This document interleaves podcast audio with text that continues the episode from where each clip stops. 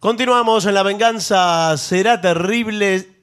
Eh, recuerden que nos pueden visitar en lavenganzaseraterrible.com, que es nuestro sitio en la web, a donde encontrarán... Muy completo, ahí de Sí, todo. Ahí pueden múltiples hasta sacar los tickets para venir a, los, este, a las presentaciones, pueden meterse en las redes sociales de La Venganza Oficial. Sí, seguir en Spotify, escuchar en programas. YouTube y, y todo lo demás. Hablaremos hoy de la teoría de la estupidez de von Heffer. Durante la Segunda Guerra Mundial se hizo popular la teoría de un pastor luterano, en realidad fue después de la Guerra Mundial, un pastor luterano, teólogo y disidente antinazi llamado Dietrich. Von Heffer nació en 1906 en Breslavia, en Polonia, y estudió en la Universidad de Berlín, enseñó teología y escribió varios libros. Y era un fuerte opositor del nazismo. Y en Alemania encabezó un seminario ilegal Ajá. para pastores de la iglesia confesante, donde recibió el apoyo incondicional de la condesa Ruth von Kleist-Retzow, que era mm, una dama, miembro de aquella iglesia. Y allí, este señor von Heffer conoció a la nieta de, de doña Ruth von Kleist, que era María von Bedemeyer, que sería su prometida. Mm, ahora sí. La Iglesia Confesante fue un movimiento del cristianismo protestante fundado en Alemania para oponerse al intento de control nazi de las iglesias. En 1937, la Gestapo clausuró el seminario, el seminario de von Heffer, ¿no? Y le prohibió predicar. También le prohibió enseñar y al final terminó prohibiéndole hablar en público. Bien. Bueno. Durante ese periodo, von Heffer trabajó mano a mano con numerosos eh, opositores a Hitler. Desempeñó un papel clave en la Iglesia de la Confesión que se oponía a las políticas antisemitas. Aunque la iglesia no era grande, representaba un foco considerable de oposición cristiana al régimen nazi en Alemania.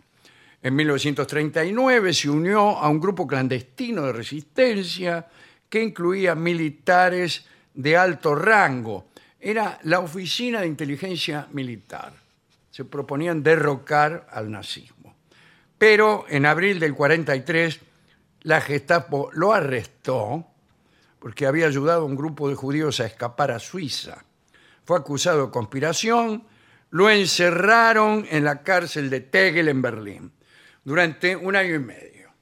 Y en ese tiempo se puso a escribir lo que pensaba. Y lo que pensaba era esto. ¿Cómo era posible que un pueblo como el alemán, amante de la cultura, las ciencias y el arte, hubiera no solo permitido, sino también propiciado la llegada de Hitler al poder?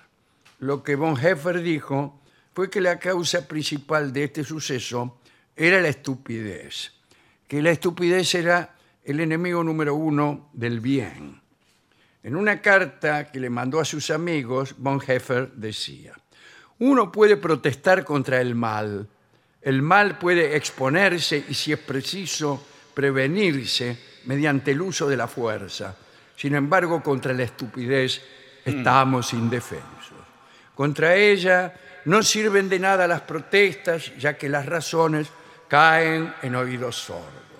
El estúpido, a diferencia del malicioso, está completamente satisfecho de sí mismo.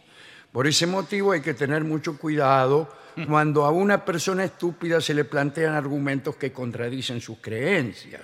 Por un lado, no lo creerá. Siempre se mantendrá firme en su opinión, por muy claras que sean las pruebas de que está equivocado. Y en el caso de que sea tan terriblemente obvia la veracidad de los argumentos contrarios, eh, simplemente les restará importancia o los negará. Por otro lado, sigue diciendo este, este hombre, von Heffer, es peligroso e insensato intentar persuadir a un estúpido con razones porque se irritará e intentará atacar. Todo esto decía la carta. Y El hombre creía que para superar la estupidez era indispensable comprender su naturaleza, su origen. Él no creía que la estupidez fuese hija de un defecto intelectual, porque decía conocer a personas muy inteligentes, pero estúpidas, así como también conocía personas no muy dotadas a nivel intelectual, pero que no tenían un pelo de estúpidos. Según este pensador, la estupidez es un defecto de la personalidad y no de las capacidades. Eh, estúpido puede ser cualquiera, ya que no es congénita la cosa. O mejor aún, cualquiera puede volverse estúpido en determinadas circunstancias si permite que la estupidez se apodere de uno. ¿eh? Dice que sucede con más frecuencia en los grandes grupos. Según Bonhoeffer, las personas que viven en soledad tienden a manifestar en menor medida el defecto de la estupidez en comparación con las personas inclinadas o condenadas a la sociabilidad. Entonces la estupidez no sería tanto un problema psicológico como sociológico. Yo creo distinto, creo que es más filosófico. Son las circunstancias externas las que vuelven estúpidos a los humanos que así lo permiten. Vieja cuestión. ¿El hombre es malo o es bueno? El hombre es bueno, pero la sociedad lo vuelve malo. El hombre es listo, pero la sociedad lo torna estúpido. Los aumentos de poder político o religioso, los autoritarismos, infectan de estupidez a la humanidad. El poder de uno necesita de la estupidez del otro. Todo esto lo decía von, eh, Bonhoeffer. Eh, dice, eh, el racismo, la esterilización forzosa con fines eugenésicos, la persecución y el exterminio de personas, todas políticas de Hitler, ¿no? Este, eh, fueron recibidos por mucha gente sin que les preocupara mucho. Les preocupaba más la crisis económica y política. Y en cuanto aparecía una figura carismática que les ofrecía eh, espacio vital a base de conquista, la recuperación de la nación, en este caso pisoteada por las humillantes condiciones del Tratado de Versalles, bueno, estaban contentos con brindarle su apoyo y aceptar todos sus argumentos, por más aberrantes que fueran. Mientras estaba preso, Bonhoeffer fue acusado de haber participado en algunos complots de los planeados por los miembros de aquella oficina de inteligencia militar eh, para asesinar a Hitler. Fue trasladado en 1944 a la prisión de la Gestapo en la calle Prince Albrecht y allí lo interrogaron. El 7 de febrero del 45 lo mandaron al campo de concentración de Buchenwald y en abril lo trasladaron al de Flossenburg y lo ahorcaron el 9 de abril de 1945. Tenía 39 años el pastor von Höfer. Y tiene eh, algún interés, algún interés, su teoría de la estupidez. Sí, Hay varios, es interesante. ¿eh? hay varios, está, hay uno, Carlo Cipolla se llamaba, es cosas parecidas a un italiano. Decía, dividía primero esas divisiones que hace uno. eh, La, la gente en cuatro grupos, que eran los inteligentes y en el lugar opuesto, los estúpidos. Y de costado, los malvados y los ingenuos. De modo que quedaban estúpidos, ingenuos, inteligentes, malvados, otra vez estúpidos. Así funcionaba la rueda. Quiere decir que no eran vecinos los estúpidos y los inteligentes. Claro. Pero sí eran vecinos los malvados y los ingenuos. Había estúpidos ingenuos, había estúpidos malvados. Bueno, y citaba cinco leyes de la estupidez, ¿no? La primera es que todo el mundo subestima el número de estúpidos que hay en el mundo. Casi todos tendemos a creer Que son pocos. que son pocos. Sí.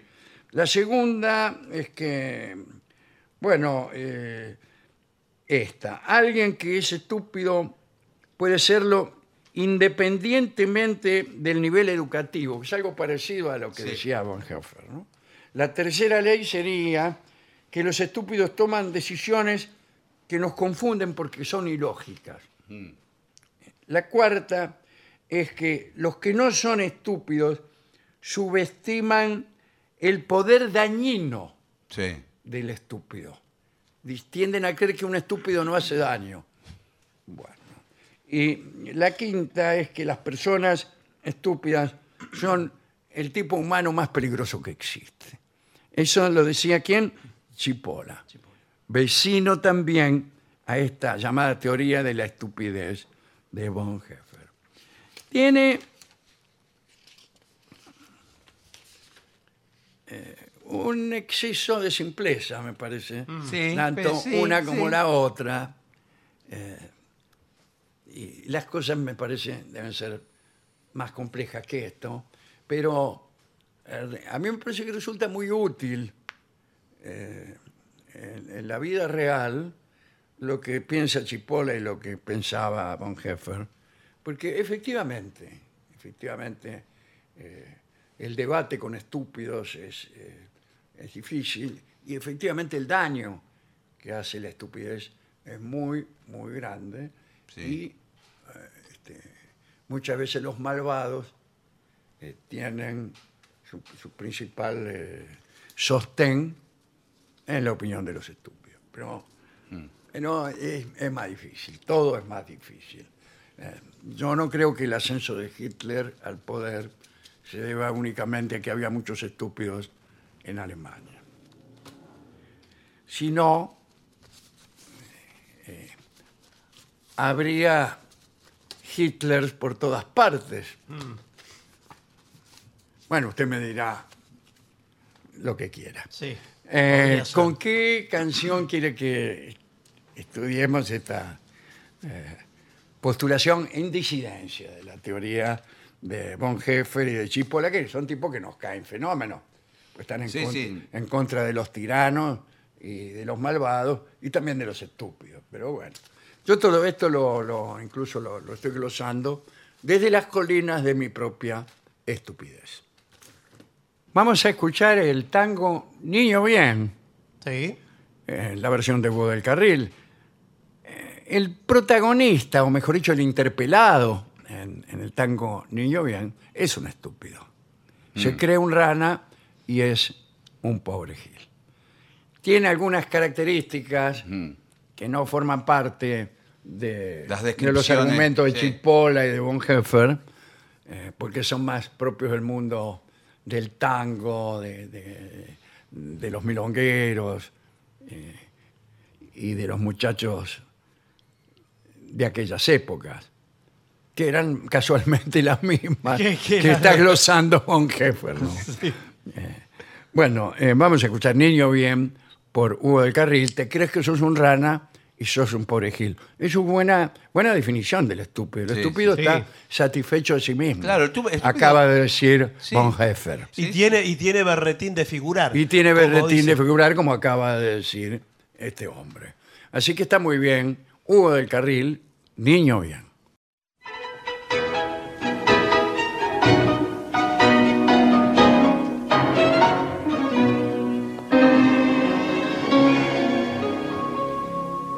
Niño bien pretencioso y encarpido que tenés berretín de figura. Niño bien que lleva dos apellidos y que usas de escritorio el festival. Pero que la va de distinguido y siempre habla de la estancia de papá. Mientras tu viejo para ganarse el puche todas las tardes sale a vender vaina. ¿Vos te crees que porque hablas de ti fumas tabacuincle, paseas por Sarandí y te cortas las patillas a los Rodolfo, sos un fifí? Porque usas la corbata que y en el San de la paz de bailar y te mandas la miaba de gomina. Te crees que sos un rana y sos un pobre gil.